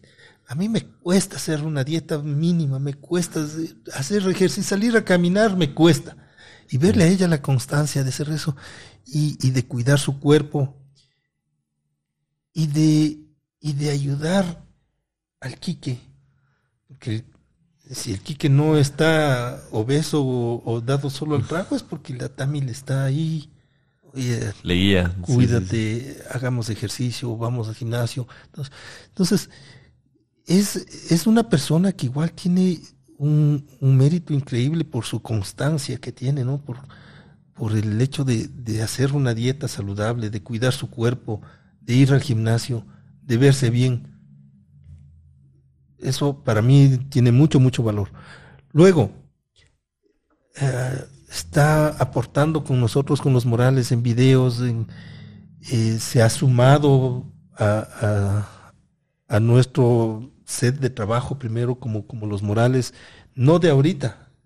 Hay videos con los Morales de, de la primera o segunda temporada en una actuación ella sale como la moza del viejo. Ahí ya está. Han cambiado las cosas, ¿no? Un poco. Son actuaciones, ¿no? Claro, claro, claro. también hay mucha gente que, ve y piensa que es la vida real. No, pero, es que aparte ya la Tami lleva algunos años en la vida de la familia Morales. El pues, Quique más que nada, sí. O sea, con el Quique creo que son más de 6, 7 años ya de ah. conocidos, de amigos. Con nosotros ha participado en los videos desde las primeras series de los Morales, sí, ha participado en, los videos nuestros. Ha visitado la casa como, como amiga de Quique y todo eso. Pero eh, digamos que el último año, en este año, es cuando más ha estado compartiendo con Quique primero en, en hacer el tema de, de, llevarle al Quique al gimnasio, de, de ayudarle a, a dejar un poco el, trago, de llevar una vida más saludable y todo eso, y luego con una participación más activa con, con los Morales, y luego ya en familia, porque una cosa es que en la actuación ya la Tami es la moza del viejo, es actuación, eso no pasa de, de, un sketch que se grabó. Otra cosa es ya empezar a, a compartir una persona con tu familia. Entonces... Claro, ya sin cámaras. Exacto, ya, ya sin cámaras, ya en la, en la cotidianidad diaria. Entonces, eh, nosotros vivimos en el campo, vivimos lejos, yo vivo en la tierra, yo paso con sombrero, con botas de caucho. Y, así es mi vida, en la, vida diaria de, estar ahí, eventualmente salgo a la heladería y lo que sea. Y ella llega y se va acoplando, y se va acoplando a esta situación. No llega a decir, viejo está, está de agricultor. Nunca he sentido eso, ¿no? Oh, está haciendo esto chévere y que, que hay algo que, que se pueda hacer, está por ahí, nos, nos sumamos y conversamos y, y se, se, ha ido integrando. Entonces, eh, es una chica a la que admiro mucho, como digo, por su constancia, porque se ha preparado para hacer lo que, lo que hace ahora. Ella estudió actuación, es, es la que le llevó a estudiar actuación aquí, que tan pronto dejó la ingeniería. Cuando yo le dije aquí que, pero sigues estudiando, al otro mes ya vino ya estoy, ya estoy matriculado en un curso de actuación. Y claro, yo iba de chofer a traerle el guagua. Y ahí ha estado estudiando con la Tami. Él duró como menos de un semestre en ese curso de actuación y la Tami terminó sus dos años o, tres años de, de, actuación. Entonces ella sí sabe de eso, ella sabe de modelar, es un es modelo profesional, sabe de producción musical, es DJ y todas esas cosas que, que no todos sabemos. Así es. ¿Cierto? Y además uh, es una chica muy guapa, inteligente, que se ha acoplado a nosotros a, a, a, compartir con nosotros, tanto en lo profesional como, como sketch, como hacer videos, como en la vida ya familiar, ¿no? Nosotros le queremos mucho a la Tami. Qué chévere. Eh, igual, otra, otra consulta. ¿Cómo, ¿Cómo es su relación con la Irene en, el sentido de tener justo un hijo que, que, es tan famoso, que usted está en su etapa de su vida, que quiere dedicarse un poco más a, a la familia, a estos hobbies que tiene? Cuéntenos un poquito ahí. A ver, con la Irene. Eh, para nosotros era, como digo al inicio, difícil porque yo no pasaba en casa, yo estaba afuera o estaba estudiando o estaba trabajando o en la oficina, pero siempre trabajos operativos. Gracias a Dios he estado siempre en posiciones directivas, en donde he estado trabajando, tanto en el sector público como en el sector privado, siempre he estado de gerente. Y eso es bueno porque, por una parte, te, tienes la oportunidad de aprender mucho, pero por otra parte tienes una, una carga de responsabilidad bien grande que te obliga a no estar las, las ocho horitas de trabajo. Entonces siempre he estado con a full. Cuando trabajaba en el sector privado era gerente de operaciones de una empresa coreana, una transnacional coreana, y ahí tenía que estar impecable todo el tiempo, todo el tiempo con bien puesto la corbata, internado, en el portafolio, la laptop, un par de medias y un calzoncillo, porque cualquier rato te decían, te vas a Guayaquil, te vas a Cuenca, te vas a Bogotá o te vas a, a cualquier parte. Entonces, es un trabajo desgastante. Yo salía de la casa, pero no sabía a qué horas voy a regresar o si voy a regresar, porque a lo mejor me tenía que ir a Guayaquil o me tenía que ir a Cuenca o, alguna parte. Entonces, cambiar esa vida Esa dinámica, de estar sí. fuera, de estar trabajando. Ella también trabajaba ya cuando estaba construyendo, ella era la que me compraba todos los materiales, la que hacía la logística de mis obras. Y le tocó aprender también, ella maneja todo el tema de, de suministro de materiales y de proveedores y de créditos y de nómina. Era la parte administrativa de, de la empresa. Entonces, dejar eso y de pronto primero encontrarse conmigo enfermo, en cama, al hospital, con una cirugía de riesgo, como era una cirugía de columna vertebral. Entonces, fue un golpe duro para la familia, ¿no? Y para ella especialmente, porque claro, los chicos, David muy pequeñito, el Quique ya más grandecito, pero más concentrado en su teléfono, la que sí se la vio duro al verme a mí en cama, que posiblemente iba a quedar inválido, era ella la que asumió toda la, la responsabilidad. Y de eso, ahora a tenerme en la casa, ya no me aguanta. claro, es un cambio radical de, de, que yo venía una vez a los 15 días, una vez a la semana, y venía el fin de semana a seguir trabajando, a seguir organizando, ordenando y llamarle por teléfono. Como es, yo llamaba por trabajo. Oye, Irene, necesito ya estos transformadores, compra en tal parte, ya necesito que para tal fecha estén, dime dónde voy a cargar. Esas eran nuestras conversaciones. Al final del día, y ay, ¿cómo están los guaguas? Ya, porque el resto del tiempo era trabajo, era Así una es. dinámica de muy exigente, porque soy muy exigente para trabajar. Siempre he sido así, en, tanto en el sector público, privado y en mi propia empresa, pues una dinámica de, de mucha, mucha exigencia y rapidez y de, y de eficiencia. Entonces, ya necesito esto, o transfiere tal cosa acá que necesito dinero para tal cosa. O, entonces, entonces, de ir de ese ritmo a primero verme en cama, que muy delicado, un golpe duro primero para ella. Y luego verme en la casa todo el tiempo, también un golpe duro, tanto para ella como para mí. Pero nos hemos ido adecuando, ahora ya con los morales es una, un momento de compartir más allá de, del, del ser marido y mujer. Ya somos también otra vez compañeros de trabajo, pero ahora ya estamos de, de actuar, de, de- ya es otra, otra dinámica, ¿no? Y eventualmente en la heladería, ella va a la heladería, o yo iba antes a la heladería, al inicio yo empecé como administrador de la heladería, ella era mi jefe. claro, claro, entonces era así. Cambiaron las cosas, ahora pasamos en casa, ya n- se ha sentado la situación, al comienzo a mí sí me causó estrés el verme en la casa sin ejercer mi profesión. Sí, evidentemente. Primero, el que me iba a quedar paralítico con muchísimo dolor por el tema de la columna. Era difícil, muy difícil, muy estresante. Luego ya recuperarme, empecé a recuperarme, intenté volver a la, a la construcción, hice una oferta, no me fue bien con esa oferta porque los tiempos cambian, habían muchos profesionales jovencitos que ofertaban, pero Mucho menos. por mucho, mucho menos. Entonces me di cuenta que ahí ya no estaba el, tema del negocio. Incursionamos a, a ponernos esta, esta heladería y, y empezamos otra vida, realmente otra vida. Y ahora disfrutamos mucho más de lo, de lo, que disfrutábamos antes, porque antes éramos un equipo de trabajo, ahora seguimos siendo un equipo de trabajo, pero que estamos mano a mano, codo a codo. Eh, como todos, también nos enojamos de vez en cuando, por claro. supuesto. ¿Quién es el, el del trabajo, carácter fuerte? Por... ¿Quién ah. es el del carácter fuerte ahí entre los dos? Uh, yo soy de carácter fuerte. yeah. sí, sí, definitivamente. Sí. Yeah. Pero ella tampoco es de carácter suave, así que por ahí chocamos también. ¿Y, qué, ¿Y qué fue el, o qué, cuál es ese secreto que les ha hecho permanecer tiempo juntos? O sea. Uy, chicas, eso sí es cosa seria. eso sí con unos whiskies. Dice. Paciencia. Aguantar que me peguen calladito. No decir nada. Aguantar. No, mucha paciencia. Realmente yeah. es difícil, no, no es fácil pero hay una dosis de, de paciencia, de, de cariño, de, en el caso de Irene, de mucho amor a mí, de, de, cuidarme cuando estuve muy mal, muy enfermo. Ella nunca me dejó solo. Entonces yo le debo a ella mucho, mucho cariño porque me cuidó cuando, cuando yo pensé que iba a quedarme imposibilitado, cuando tenía mucho dolor, eran unos dolores insoportables.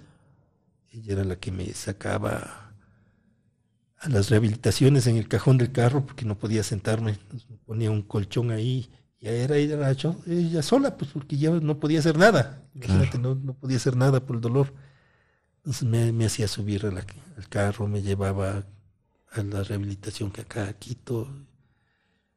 Estaba pendiente y creo que ella sufría, no el dolor que yo tenía en ese momento, pero creo que se le veía que sufría mucho por, verme en cómo estaba y por sacar adelante a los chicos que estaban chiquitos todavía, ¿no? Formándose el Quiquete en su colegio, el David empezando su, su escuelita y afrontar eso, entonces realmente debe, hubo mucho, mucho cariño, mucho amor de ella para, para ayudar a salir adelante en esas circunstancias y yo valoro mucho eso, ¿no? realmente fue duro. Y, y aquí en, en, el SEDA vemos muchos jóvenes. ¿Qué tip, qué recomendación al momento de elegir una pareja ¿no? nos puede dar, Enrique? Yo le comentaba eso a mi amigo Trip cuando estaba en la casa. Le decía, eh, porque él decía, viejo, ya, viejito, me decía, papi, me decía, papito, ¿cuándo vamos a sembrar? Sembrar es facilísimo. Sembrar escoge, bota ahí la semilla la naturaleza es tan buena que va a nacer, va a germinar. Es fácil. Lo que es difícil es cultivar, es hacer crecer y hacer florecer y hacer cargar lo que sembraste. Eso es lo complicado. Entonces, él, y yo siempre le hacía símil a él, ¿no? Nos le decía, verás, para sembrar tienes que, tú eres la semilla, tienes que buscar un suelo adecuado, tienes que preparar el suelo. ¿Cómo preparar? Solo buscando la persona idónea, la persona que creas que sea la más adecuada para recibir tus semillas y formar un hogar. Entonces, empieza desde ahí. Que a lo mejor no hay la mujer perfecta. No, no hay. Ni tampoco hay hombre perfecto, nunca. Entonces viene el trabajo de irse preparando, de ir preparando el suelo. Yo siempre relaciono con la agricultura porque la naturaleza es sabia. Entonces, hay que ir preparando el suelo antes de, de, de, dedicarse a sembrar, a hacer que crezca algo. No, hay que preparar. Entonces esa es la etapa de, de buscar, de encontrar la, la, pareja y de irse preparando en pareja. ir viendo si congeniamos, si vamos por los mismos objetivos, si queremos llegar al mismo, al mismo destino. Si es que eso va, entonces, bueno, ¿por qué camino vamos a ir? Ya, si vamos, tenemos en mente un futuro digamos que con los mismos ideales, con los mismos objetivos, los mismos fines, ¿cómo llegar? Ya entonces empiezan a verse otras cosas. Eh, en el caso nuestro, como digo, empezamos simplemente con mucho amor, cariño y ganas. Queríamos tener nuestro hogar, pero sabíamos que tenemos que hacer mucho para llegar a donde que queríamos llegar. planificar, ver los objetivos, irse encaminando hacia allá irse preparando hacia donde quieres llegar, con tu pareja, con tu novia, con tu amiga primero, ¿no es cierto? Y recién ahí pensar en generar raíces, en botar raíces, en botar tu semillita, en tener tu familia, en hacer que crezca esa familia. Una vez que empiezan a ser tu familia, que son tus hijos, es para toda la vida, pues ¿no? uno es padre hasta, hasta el último instante en que esté en la tierra, será el padre del Quique y del David. Y tendré la responsabilidad de que ellos estén bien eso es para mí ser padre, ¿no? Estar pendiente de ellos, formarles, irles haciendo como una planta que va brotando chiquita primero, luego irle enderezando cuando empieza a caerse, irle poniendo tutores para que crezca linda, para irle podando, irle dando nutrientes, igual que un niño, igual a un niño. Entonces, ese es, creo yo, el cómo hay que ir haciendo una familia no por el accidente de que chuticas, bueno, ahora ya cada vez no pasa eso porque ya hay más formas de métodos anticonceptivos, ¿no es cierto? Ya se quedó embarazada, ya que chuticas, ahora tocará hacer familia. Ahora ya casi no se da eso, ¿no es cierto? Ya, ya los chicos tienen una mejor formación en educación sexual, ya se cuidan de mejor forma. Los padres tenemos que enseñar a que se cuiden de una mejor forma, los chicos. Es nuestra responsabilidad. Y bueno, ir viendo si ya quiero tener algo, algo de ir formando un hogar, una familia, sirve viendo la pareja adecuada, ir viendo el camino hacia dónde quiero llegar, quiero tener mucho dinero, puede ser que para alguna persona lo importante sea tener un patrimonio importante, para otra persona lo importante puede ser viajar. Es como me caso con una persona que quiere viajar si a mí no me gusta viajar? No digo que sea imposible, pero todo eso hay que ir conversando, hay que ir adecuando, ir cediendo y adecuándose las cosas para que en su momento no tener conflictos, ¿no? Y cuando hay conflictos, irlos resolviendo, porque la vida es problemas y soluciones, problemas y soluciones. Entonces eso, ir adecuando su terreno, ir sembrando sus semillas y hacer que su jardín, su árbol, su familia sea siempre saludable, no, no es fácil.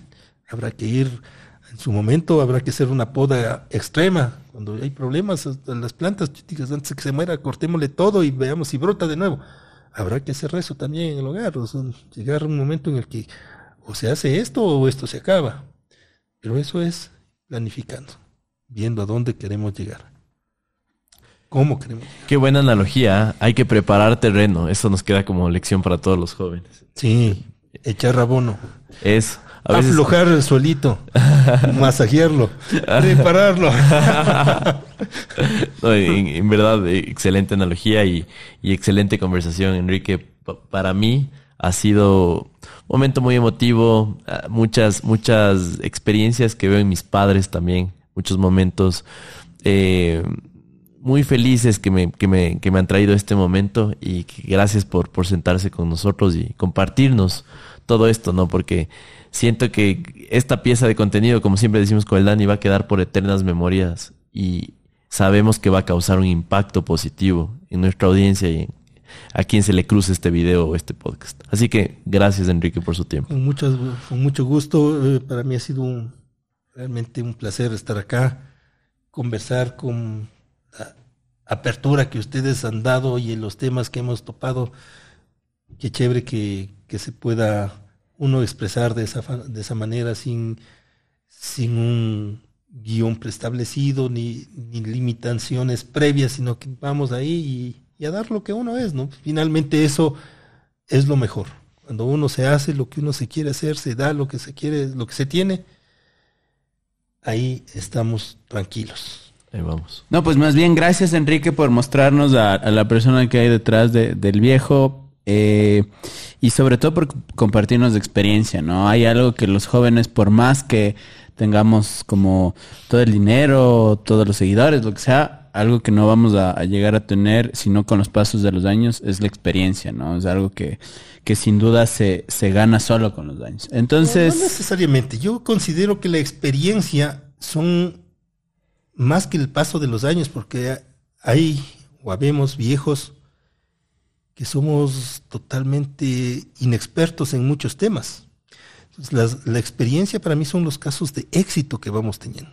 Puede haber una persona profesional joven, un abogado joven, brillante en un área específica, digamos, un penalista brillante que a los 30 años ya es, tiene mucha más experiencia que otro abogado de 60 años que, que, que, no ha logrado resolver casos importantes, igual en la medicina, igual en todo. Entonces, para mí la experiencia no, no, no es años. Para mí la experiencia son los casos de éxito que se van, que se van armando.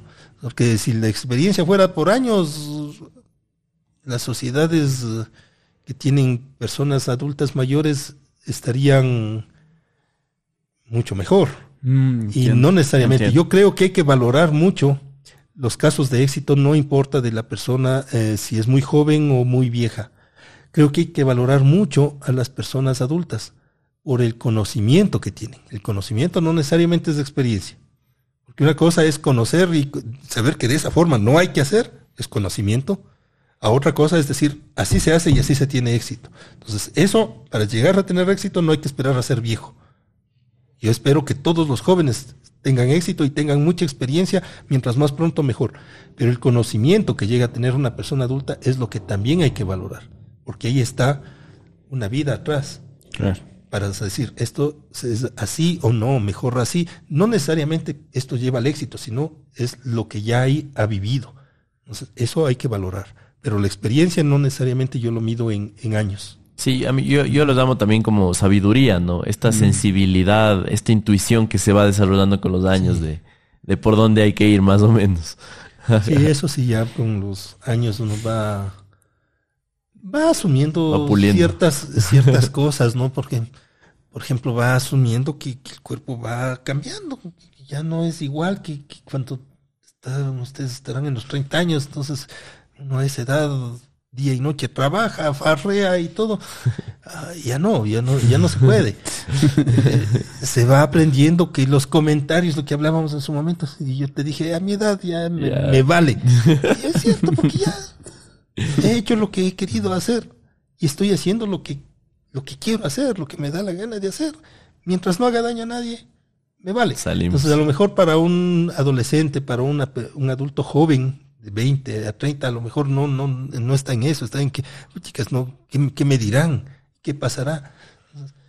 Son cosas que sí ayudan los años a, a asimilar de mejor forma. Enrique, muchas gracias por tu sabiduría, por tu conocimiento, por compartirnos parte de tu experiencia. Finalmente, a la gente que quisiera seguirte, cómo estás en redes sociales, algún mensaje final, también si disfrutaste de este espacio, es el momento. Bueno, primero te agradezco mucho, Carlos y Dani, que, me hayan considerado para su podcast. Es mi primer podcast a mi edad. Y el, y el mejor. no lo sé si sea el mejor, pero eh, para mí es el primer podcast y lo he disfrutado porque me he sentido cómodo y me he sentido en la libertad de decir lo que siento y lo que pienso. A los jóvenes, dedíquense, dedíquense a hacer lo que les gusta hacer de la mejor forma, de leñe, que nunca se dejen si no le sale la primera, saldrá la segunda, y si no la tercera, y si no la cuarta, y si no la décima. No importa. Lo importante es no dejar de hacerlo. Y hacerlo con el mejor ánimo, buscando finalmente ser felices. Para mí lo más importante es llegar a ser felices. Busquen qué les hace felices y por ahí es el camino. No hacer daño a nadie, eso es lo más importante. En las redes a mí me encuentran en... En, ¿En Instagram. Pues, Instagram. ¿Cómo está en Instagram? Y en Facebook como el viejo. Ya. Y son las dos únicas redes que tengo, porque yo no tengo canal de YouTube. En el YouTube están los Morales y está Quique, como YouTube. En Instagram y en Facebook también están los Morales, pero a mí como viejo me encuentran en ¿Qué, ¿qué esperan ver en sus historias?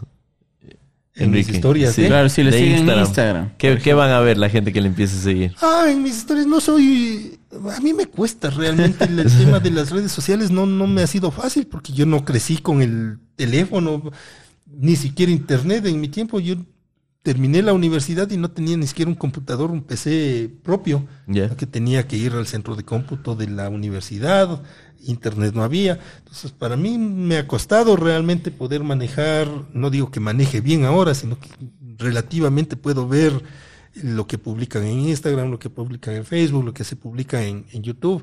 Algo veo TikTok también.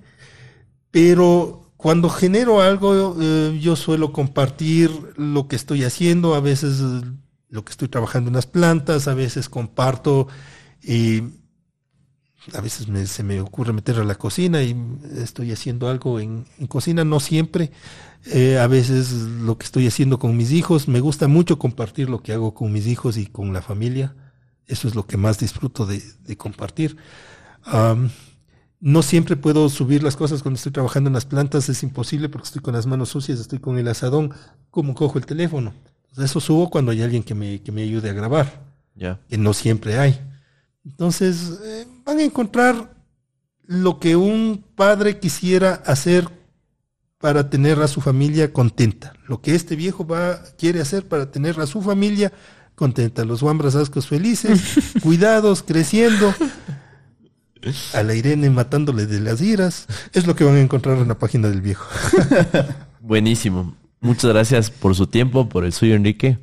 Y nada, nos vemos en una siguiente ocasión. Como siempre, nos vemos en el siguiente capítulo de Morphy Podcast con un invitado nuevo. Chao, chao. Muchas gracias por vernos. Chao. Chao. ¿Estamos?